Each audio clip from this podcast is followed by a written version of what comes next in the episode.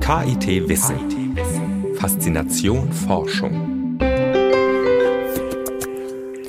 104.8 Radio KIT, heute im Wissensformat. Am Mikrofon begrüße ich euch, Jennifer Warzecher. Dieses Mal spricht Professor Detlef Löhe gleich in drei Teilen mit meiner Kollegin über den Wissenschaftsstandort Karlsruhe. Wir haben uns außerdem mit der sogenannten Shared Economy beschäftigt und schauen uns die Funktionsweise einer neuen Handy-App an. Heute geht es um Feinstaub.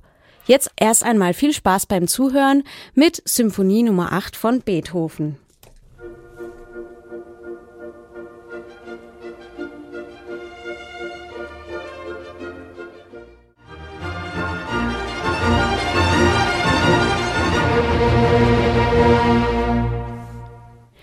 Das KIT hat einiges zu bieten. Nicht umsonst zählt es zu einem der führenden Wissenschaftseinrichtungen in Deutschland und Europa.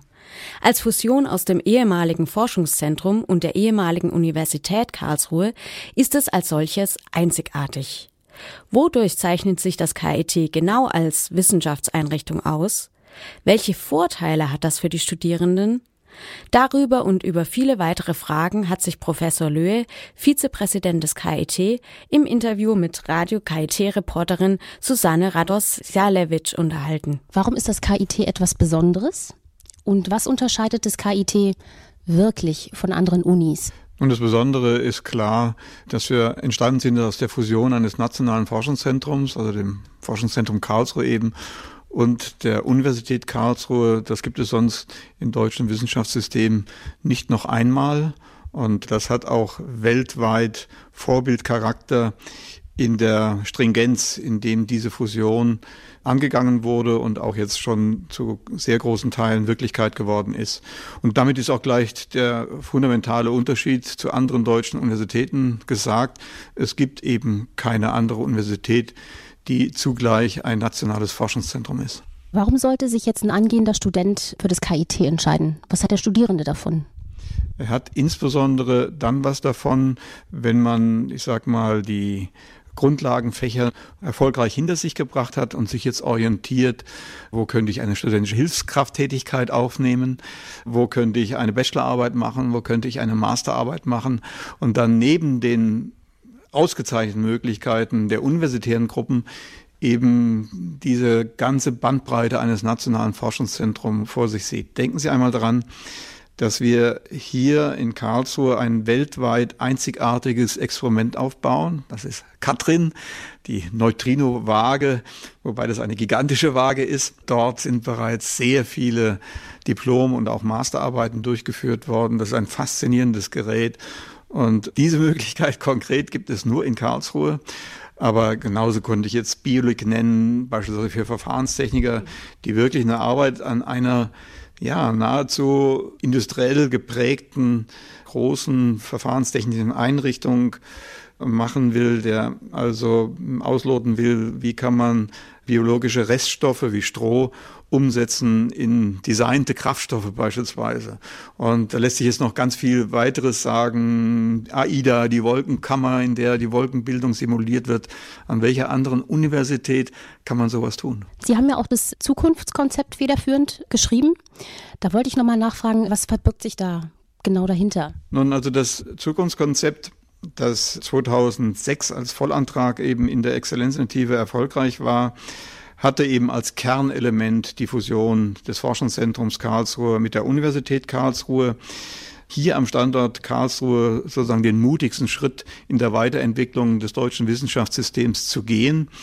Damit im Grunde genommen für Wissenschaftlerinnen und Wissenschaftler, die vielleicht aus ihren eigenen Intentionen heraus eher an eine Universität gehen, den, die ganze Breite der Möglichkeiten eines nationalen Forschungszentrums zu eröffnen und umgekehrt den Wissenschaftlerinnen und Wissenschaftler, die an ein, von ihren eigenen Vorstellungen her, ihren eigenen Wünschen her an ein nationales Forschungszentrum gehen, vielleicht die Lehre gar nicht so im Auge haben, aber da vielleicht auch Liebe für entdecken können, sozusagen die Bandbreite einer Universität zu bieten. Und im Grunde genommen ein transparentes und hochflexibles System zu schaffen, was eben vom kleinen Einzelprojekt bis zum riesen Helmholtz-Programm für die KIT-Angehörigen alles als Möglichkeit bereitstellt.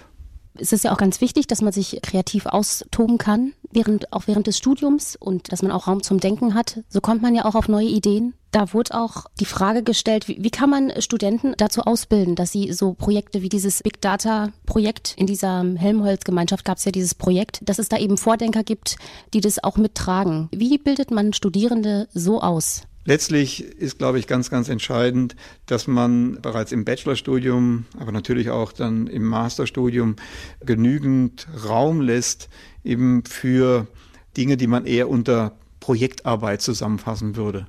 Und dass man eben auch eine ganz enge Verflechtung herbeiführt von Forschung und Lehre. Das ist, glaube ich, etwas, was wir uns sehr auf die Fahnen schreiben, die forschungsorientierte Lehre.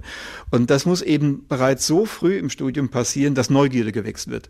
Und dass dann auch das Eigeninteresse da ist, sich mal kundig zu machen, was gibt's hier eigentlich am Standort Karlsruhe? Was gibt es am Campus Süd sozusagen an Möglichkeiten, an Labors?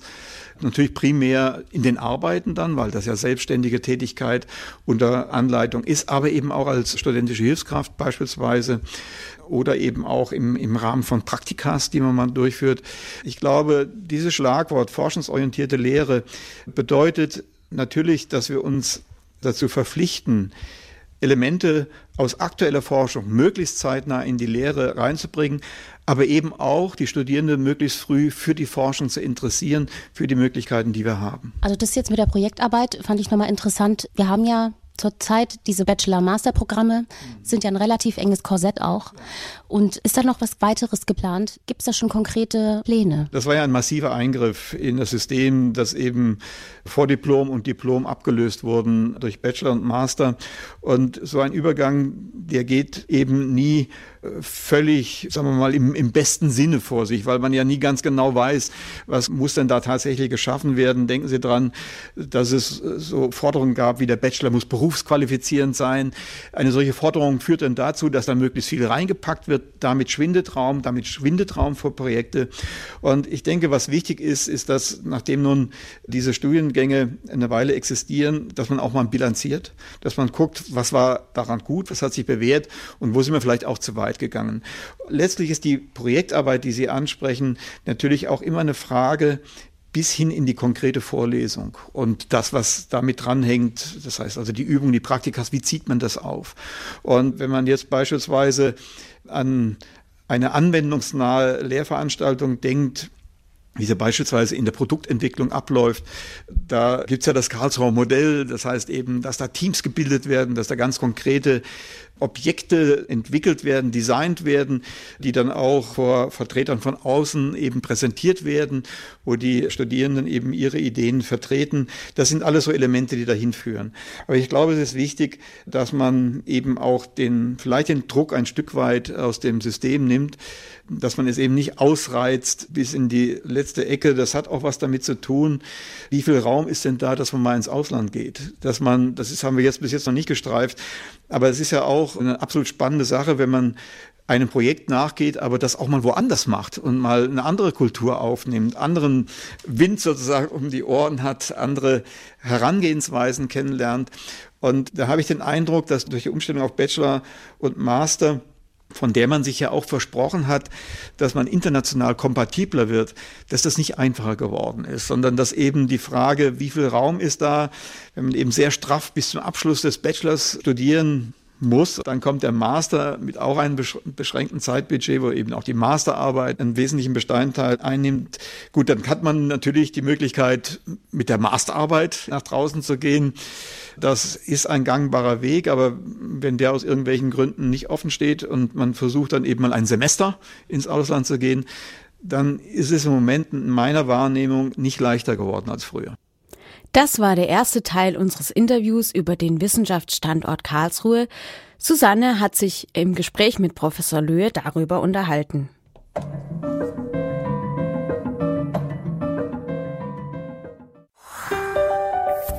Radio KIT, auch im Internet. Immer aktuell informiert über Forschung und Studium am KIT.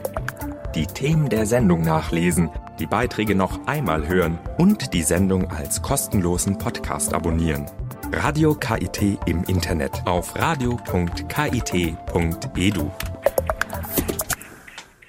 Um große Denker und Visionäre auszubilden, braucht es Raum zum Denken, Raum zum Experimentieren. Projektarbeit im Studium ist eine Möglichkeit dazu. Aber auch die einzelnen KIT-Zentren haben einiges zu bieten. In unserem Interview mit Professor Löhe berichtet er über diese. Wir hatten ja vorhin auch ein bisschen drüber gesprochen, über den besonderen Hochschulstandard, die forschungsstarke Hochschuleinrichtung in Verbindung mit der Helmholtz-Gemeinschaft. Und bei diesem 300-jährigen Stadtjubiläum wurden so Namen präsentiert wie Karl Benz, Karl Dreis, Heinrich Herz. Welche Namen hat in Karlsruhe heute zu bieten? Naja, das sind im Grunde genommen in den ganzen Schwerpunkten, die wir ausgeprägt haben. Am leichtesten kann man das sozusagen an den KIT-Zentren themenorientiert sehen, wo ja dann große Strukturen wie Helmholtz-Programme, aber auch Sonderforschungsbereiche und so weiter hinterlegt sind. Wenn man also einmal in das ganze Gebiet der Energie, in die Energiewende, in der wir stark beteiligt sind, hineinschaut, da sind wir einfach national sicherlich ganz vorn, spielen europäisch eine sehr, sehr sichtbare Rolle. Es wäre jetzt unfair, einzelne Kollegen rauszuheben, weil ich dann automatisch natürlich andere nicht nenne und das wäre wahrscheinlich nicht fair. Aber sagen wir, wenn man also von Feldern spricht, und sagt, also Benz steht für, natürlich fürs Automobil. Gut, wir haben ein KLT-Zentrum für Mobilitätssysteme. Das ist etwas, was wir uns sehr auf die Fahnen schreiben. Wir streben an, einen Profilstandort hier in Karlsruhe mit dem Thema Mobilität bzw. Mobilitätssysteme einzurichten hoffen, dass das gelingt. Dann natürlich die ganze Frage der Materialien, der Funktionsmaterialien, Strukturen, also Nanotechnologie, Nanowissenschaft, Optik und Photonik. Auch dahinter verbirgt sich ein KIT-Zentrum. Dann natürlich die Information, in ihrer ganzen Ausprägung, Informationsverarbeitung, Informationsbereitstellung, dann das Stichwort, was Sie schon genannt haben, Big Data, nicht nur die Speicherung und sichere Verwahrung von Daten, sondern auch die Frage, was kann ich aus Daten alles herauslesen? Ich glaube, da kommt eine unglaubliche Entwicklung auf uns zu. Manchmal bedrängend, wenn man also an die großen Konzerne wie Google denkt. Wenn Sie jetzt gelesen haben, was Windows 10 alles über die Benutzer an die Heimfirma sozusagen sendet, das sind alles Dinge, mit denen müssen wir umgehen können. Und es geht auch darum, dass wir in Karlsruhe dort mit an der Spitze sind, einmal in der Ausbildung, dass wir junge Menschen so ausbilden, dass sie für Aufgaben in diesem Feld gerüstet sind, aber natürlich auch, dass man in der Forschung eben diese Herausforderung angeht. Ich denke, was man nicht vergessen darf, das ist natürlich auch die Forschung, die man so gemeinhin als Grundlagenforschung versteht wo man aber auch sofort zeigen kann, wie das in Anwendungen reingeht. Also klar, wir haben das Zentrum für Elementarteilchen und Astroteilchenphysik. Das ist sehr, sehr sichtbar. Da bringen wir hervorragende Leistungen, die weltweit gesehen werden. Und wenn ich nochmal einen ganz kleinen Sprung zurück mache, da können auch Studierende natürlich in die, ich sag's mal salopp, in die argentinische Pampa gehen und am Pierre Auger Labor, eines der größten Labors der Welt, mitwirken. Also auch das ein wichtiger Punkt. Aber auch immer wieder, und das ist, glaube ich, eine Riesenchance für den Standort Karlsruhe, die Verbindung aus Naturwissenschaft, Ingenieurwissenschaft und Sozial- und Geisteswissenschaften. Und wir haben eben auch dort das KIT-Zentrum Mensch und Technik, wo eben diesen Fragen nachgegangen wird, welche Erwartungshaltung hat unsere Gesellschaft, was akzeptiert unsere Gesellschaft, welche Bedürfnisse, welche Anliegen aus der Gesellschaft müssen wir aufnehmen, müssen wir in, in, unsere Überlegungen einbeziehen. Es hat also nicht nur was mit Akzeptanz von Technik und Wissenschaftsentwicklung zu tun, sondern auch auf der anderen Seite die Offenheit gegenüber der Gesellschaft, gegenüber ihren Sorgen, Nöten und Bedürfnissen. Jetzt bekommen Sie natürlich die Drittmittel dann aus dieser Helmholtz-Gemeinschaft, also Geld vom Bund und auch vom Land. Ist es denn so vorstellbar, also gerade bei so neu entstehenden Projekten, dass es auch so Risikokapitalanleger gibt, die einfach unabhängig davon begeistert werden für neue Ideen und auch ein bisschen Spielgeld zur Verfügung haben und äh, vielleicht sich auch mal, vielleicht muss da auch mal irgendwie ein neuer Markt geschaffen werden. Ja, das ist natürlich ein extrem wichtiges Thema. Inwieweit ist eine Einrichtung wie das KIT in der Lage, über die konkreten Projekte, die eben beantragt werden und dann bearbeitet werden, hinaus sozusagen Blue Sky Research zu machen, weit in die Zukunft zu gucken und auch solche Dinge zu tun, wo eben nicht sofort ein Nutzen irgendwo sichtbar ist. Das ist ein fundamentaler Aspekt von Grundlagenforschung allgemein, aber eben auch mal einer sehr spinnigen Idee nachzugehen. Und natürlich geschehen solche Dinge, wenn beispielsweise ein Unternehmen oder ein Verband eine Stiftungsprofessur einrichtet und eben gar keine Vorgabe macht, wo das hingehen soll und dann eine gewisse Grundausstattung zur Verfügung stellt, mit der dann so ein Kollegin oder Kollegen dann arbeiten kann. Dann hat man so einen Weg, der da geht. Im Wissenschaftssystem gibt es durchaus Programme, wo man dem Einzelnen zutraut, so etwas zu tun. Wenn man also jetzt mal an den höchsten deutschen Forschungspreis denkt, den Gottfried Wilhelm Leibniz Preis, das ist ja immerhin ein Volumen von 2,5 Millionen Euro für fünf Jahre, das ist schon was. Ja, und da gibt es ja, wenn dieser Preis jemandem zugesprochen wird, es ist ein Forschungsprogramm, aber es ist kein festes Programm. Das ist genau das, was Sie ansprechen. Dort hat dann die glückliche Kollegin, der glückliche Kollege, der so einen Preis einwirbt und natürlich sehr ausgewiesen sein muss, damit das überhaupt passiert, der hat im Grunde genommen damit fantastische Arbeitsmöglichkeiten. Das ist im Grunde genommen Investitionen in Zukunft. Gut, das macht die deutsche Forschungsgemeinschaft. Wenn man jetzt fragt, gibt es aus der Wirtschaft heraus etwas in der Dimension, dann ist das noch relativ rar. Ne? Natürlich sind wir auch sehr stark gefördert worden. Denken Sie an die Hector Stiftung, mit der es uns auch gelungen ist, anspruchsvolle Berufungen durchzuziehen. Und sagen wir mal, jede Kollegin, jeden Kollegen, den wir hierher holen, bringt ja so seine kreative Neugierde mit. Und wenn die Grundausstattung, und da berühre ich einen etwas schwierigen Punkt, wenn die Grundausstattung eben doch wenigstens so viel hergibt, dass man Initialzündungen machen kann, dann hat man hier die Luft zum Atmen, die man dringend braucht. Und das ist, glaube ich, ein ganz wichtiger Punkt auch fürs KIT. Sagen wir mal, nicht alle Freiräume zuzupflastern, sondern auch genügend Luft im System zu lassen, dass das geht. Und das ist eine schwierige Gratwanderung, denn wir haben zum Teil Programme, denken Sie, auch die wirklich schönen Programme vom Land Baden-Württemberg, Masterausbauprogramme und so weiter. Die sind nur alle nicht so hervorragend ausgestattet, dass da genügend Spielgeld mit dabei wäre, sondern im Gegenteil, das bestehende System wird belastet damit, um die in solchen Verfahren berufenen Kolleginnen und Kollegen dann auch vernünftig auszustatten. Das heißt, es wird für immer für alle enger. Und das ist eine Herausforderung an das KIT, insgesamt natürlich auch ans KIT-Präsidium, hier die beste Balance zu finden. Das war der zweite Teil unseres Interviews über den Wissenschaftsstandort Karlsruhe, Susanne Radosablewitsch im Gespräch mit Professor Löhe. Wir sind hier bei Radio KIT Wissen 104.8.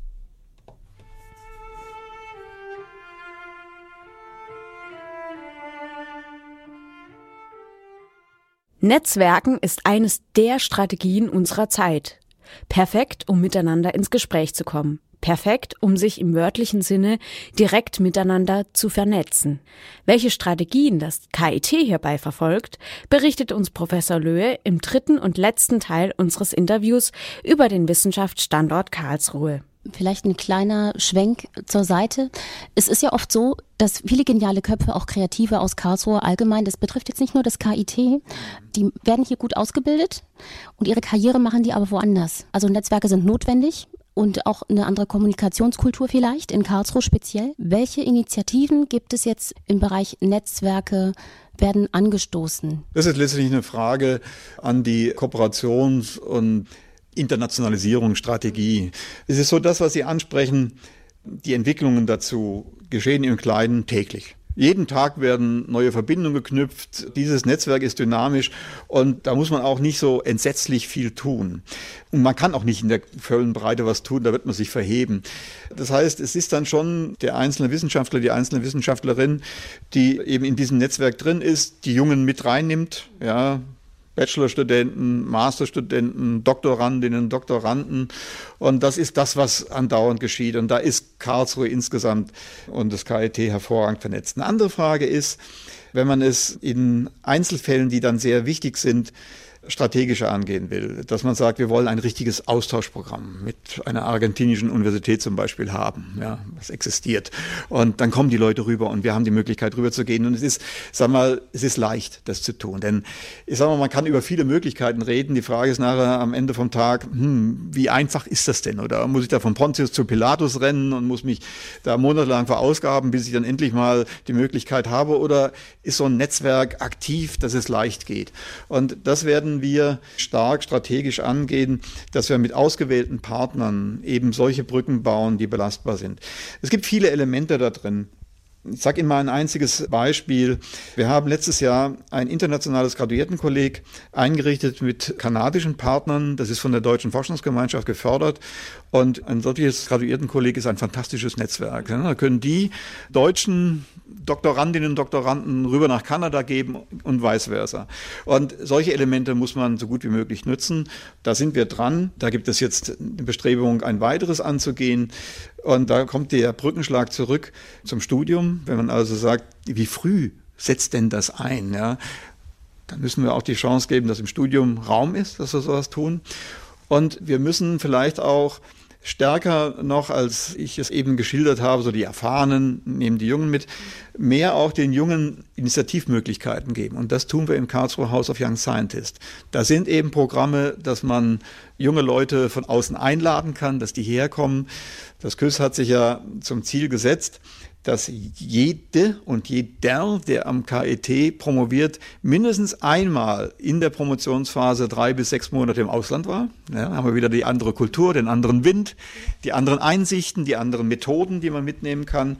Und das sind alles so die Elemente, die wir brauchen. Dazu zählt natürlich auch letztlich das International Department mit seinen Möglichkeiten, Angeboten.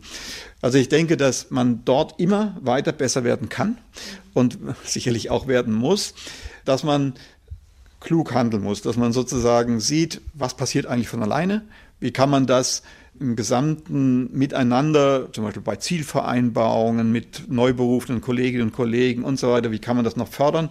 Und dann abgehoben über diesem Gesamtgeschehen die Frage, welche strategische Linien verfolgen wir. Und da kann man nicht mit der ganzen Welt zusammengehen, da wird man sich verheben, sondern da muss man auswählen, muss schauen, was ist besonders erfolgversprechend und wo ist es auch ein Geben und Nehmen. Das ist also nicht nur so ist, Karlsruhe gehen dahin, sondern da kommen auch welche aus dem anderen Land hierher. Was wir hier tun, ist nicht einfach. Wir haben große Widerstände auf dem bisherigen Weg zu überwinden gehabt und Viele haben auch so ein bisschen Boden verloren. Ne? Wir waren glücklich in einer Universität oder einem nationalen Forschungszentrum und jetzt wird der Boden so ein bisschen unter den Füßen weggezogen und wir drehen hier wirklich ein, ein großes Rad und manchmal sieht man die viele Zeit, die man da rein investieren muss in diesen ganzen Prozess. Aber was man sich auf der Habenseite vermerken kann, ist, wir haben eine große Veränderungsbereitschaft bewiesen. Wir haben viel verändert. Und wir werden auch in Zukunft in der Lage sein, hier am Standort Karlsruhe viel zu verändern, viel Neues anzugehen. Und das gibt Kraft für die Zukunft. Das war der letzte Teil unseres Interviews über den Wissenschaftsstandort Karlsruhe und das KIT. Meine Kollegin Susanne Radosablewitsch im Gespräch mit Professor Löhe über Herausforderungen der Zukunft, über Bildungsideale und die Unterscheidung zwischen Master, Diplom, Bachelor und ihre Anwendbarkeit.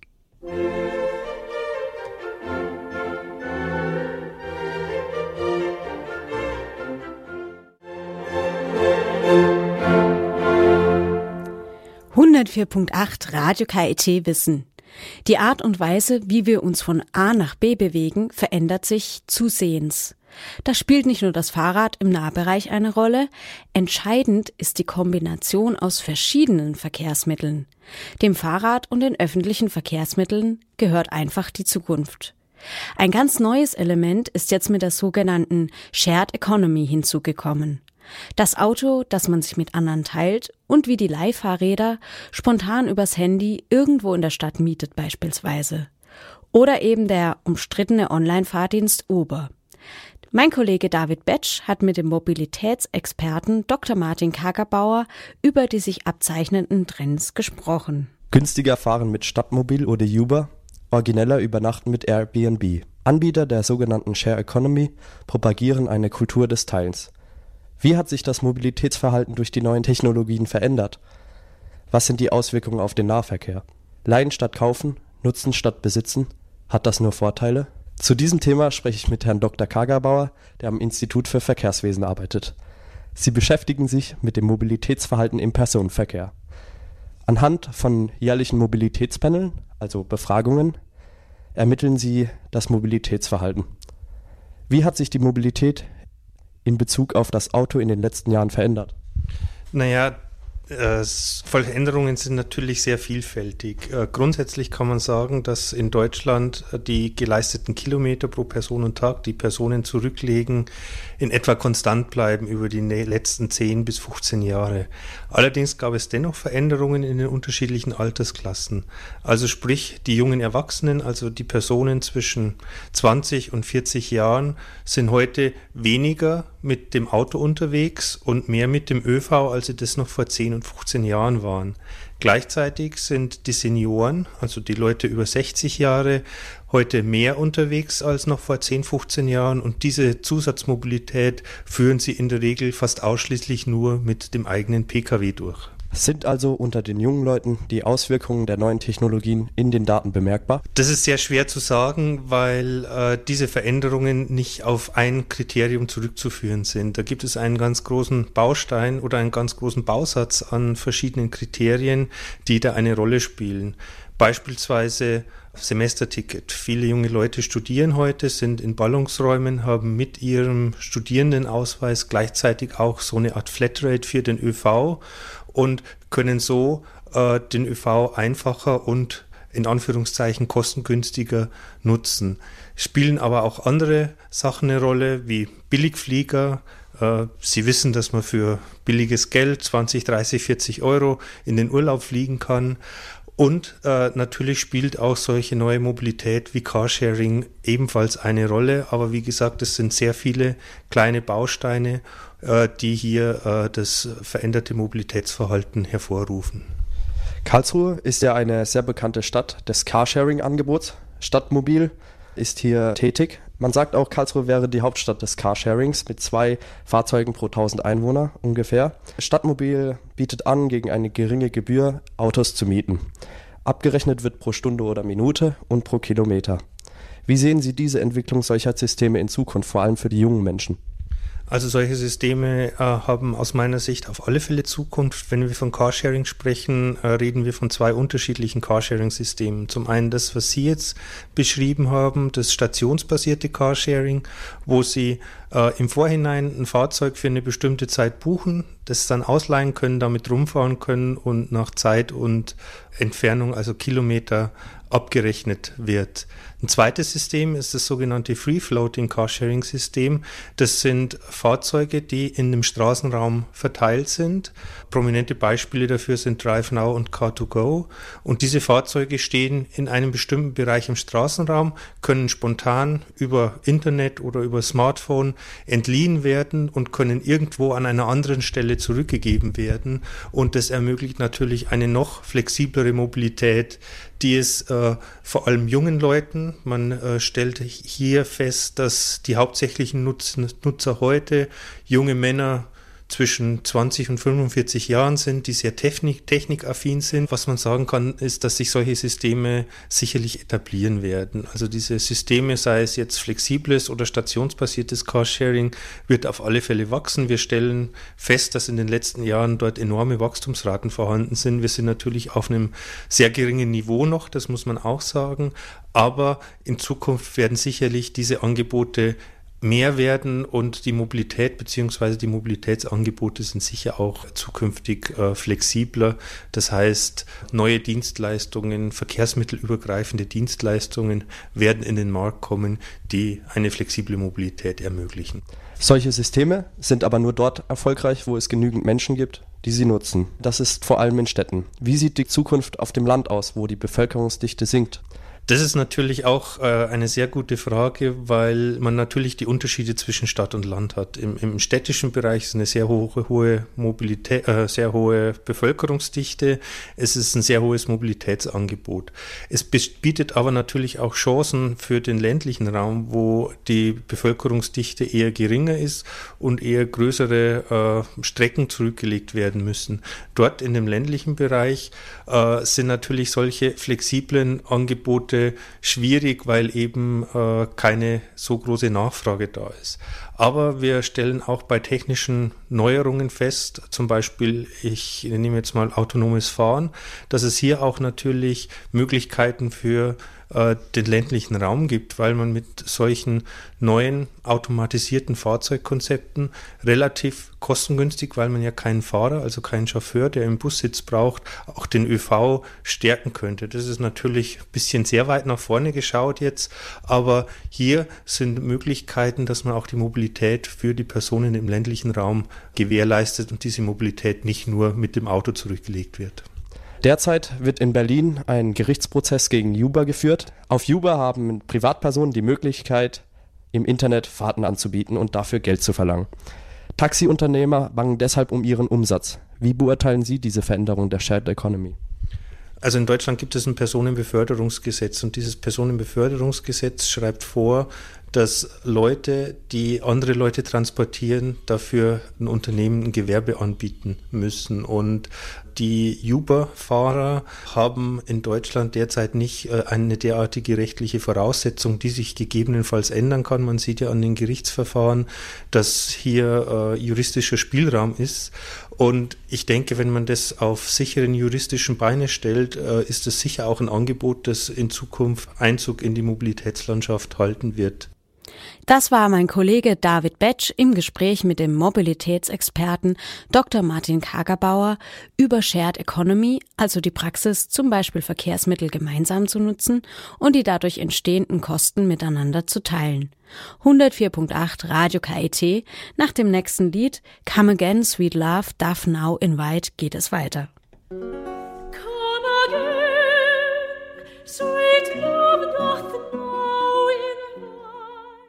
Jedes Handy hat eine eigene Messstation. Das steckt hinter dem neuen Buzzword Participatory Sensing.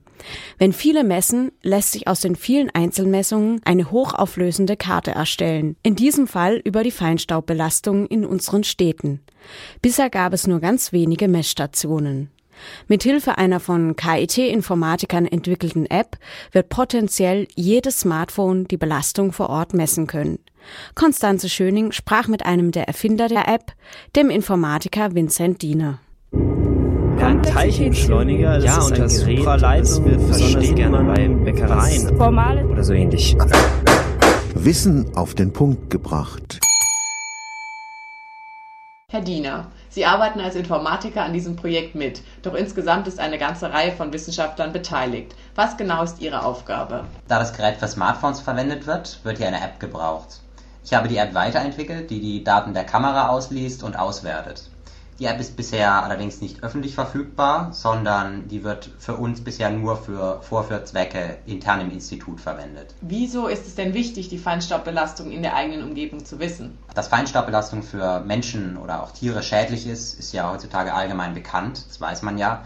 Allerdings ist es oft schwierig festzustellen, an welchen Stellen genau in Städten viel Feinstaub vorhanden ist. Oft ist natürlich die Belastung in der Nähe von Straßen besonders hoch, das ist ja offensichtlich, aber an anderen Stellen, von denen man es vielleicht nicht vermuten würde, könnte die Belastung auch problematisch sein. Beispielsweise sind Großküchen, also zum Beispiel eine Mensa, oft nicht gesetzlich reguliert, wie es zum Beispiel Autos sind. Gerade dort kann es dann oft zu einer hohen Feinstaubbelastung kommen. Und so etwas könnte man eben nur mit mobilen Messungen feststellen. Was genau sind denn jetzt die Auswirkungen auf die Gesundheit vom Feinstaub? Ja, das kann alles Mögliche sein, äh, beispielsweise Allergien oder Asthma oder Atemwegsbeschwerden. Im schlimmsten Fall kann sowas natürlich auch zu Lungenkrebs führen und gerade in der Nähe von Kindergärten und Schulen ist natürlich so eine Belastung dann natürlich sehr problematisch. Wie genau funktioniert der Sensor? Die Messung erfolgt hier rein optisch.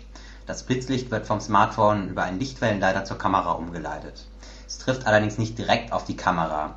Nur wenn in einem Gerät Staub vorhanden ist, also in der Luft Staub vorhanden ist, dann wird das Licht von dem Staub reflektiert und fällt dann in die Kamera. Anhand der Helligkeit von dem Bild, das von der Kamera aufgenommen wurde, kann dann von einer App die Staubkonzentration geschätzt werden. Was genau sind die Vorteile der mobilen Messung im Gegensatz zu den statischen Messstationen? Wie der Name schon sagt, das ganze System ist natürlich mobil und die bisherigen großen Messstationen sind natürlich fest installiert. Also das wäre mal ein großer Vorteil. Hier wird also immer an der gleichen Stelle gemessen. Hochaufgelöste Belastungskarten könnten also nur mit einer mobilen Lösung erstellt werden. Zudem ist das Ganze natürlich um mehrere Größenordnungen günstiger. Man kann beispielsweise auch als Privatperson das Ganze benutzen, um die Feinstaubbelastung zu Hause oder auf dem Arbeitsweg zu messen. Das heißt also, theoretisch könnte ich mir dann einen Weg zur Arbeit oder zur Uni aussuchen, auf dem die Feinstaubbelastung besonders niedrig ist. Theoretisch ja, aber dann müsste man natürlich beachten, dass die Feinstaubbelastung von der Tageszeit abhängig ist und beispielsweise zur Rush Hour besonders groß sein könnte. Wenn man sich also morgens eine Route sucht, könnte die Belastung auf dieser Route abends schon wieder ganz anders aussehen. Kann man sich denn mit Hilfe der App dann die wahrscheinliche Belastung zu einer bestimmten Uhrzeit anzeigen lassen? Bisher werden nur Daten aufgezeichnet, aber das Erstellen einer Belastungskarte ist natürlich das Ziel. Diese muss dann natürlich auch für verschiedene Uhrzeiten vorhanden sein. Natürlich ist es schwierig, eine hochaufgelöste Karten für viele Uhrzeiten zu erstellen, denn dann müsste man ja zu jeder Uhrzeit an jeder Stelle eine Messung vornehmen. Aber wenn für eine bestimmte Uhrzeit keine Messung vorhanden ist, könnte man beispielsweise einfach einen Durchschnittswert der beiden nächstgelegenen Werte nehmen. Zu guter Letzt eine natürlich sehr wichtige Frage. Wie hoch sind die Kosten des Produkts? Das System wird per 3D-Druck hergestellt. In kleinen Stückzahlen kann also von den Materialkosten her sehr, sehr günstig produziert werden. Das ist dann wiederum wichtig, weil es ja darum geht, möglichst viele Nutzer am Projekt eine Belastungskarte zu beteiligen. 104.8 Radio KIT Wissen. Das war Konstanze Schöning im Gespräch mit Vincent Diener über die neue App, mit der man Feinstaub messen kann. Ein Experteninterview aus unserer Reihe WMK Funkt von Studierenden des KIT Studiengangs Wissenschaftskommunikation.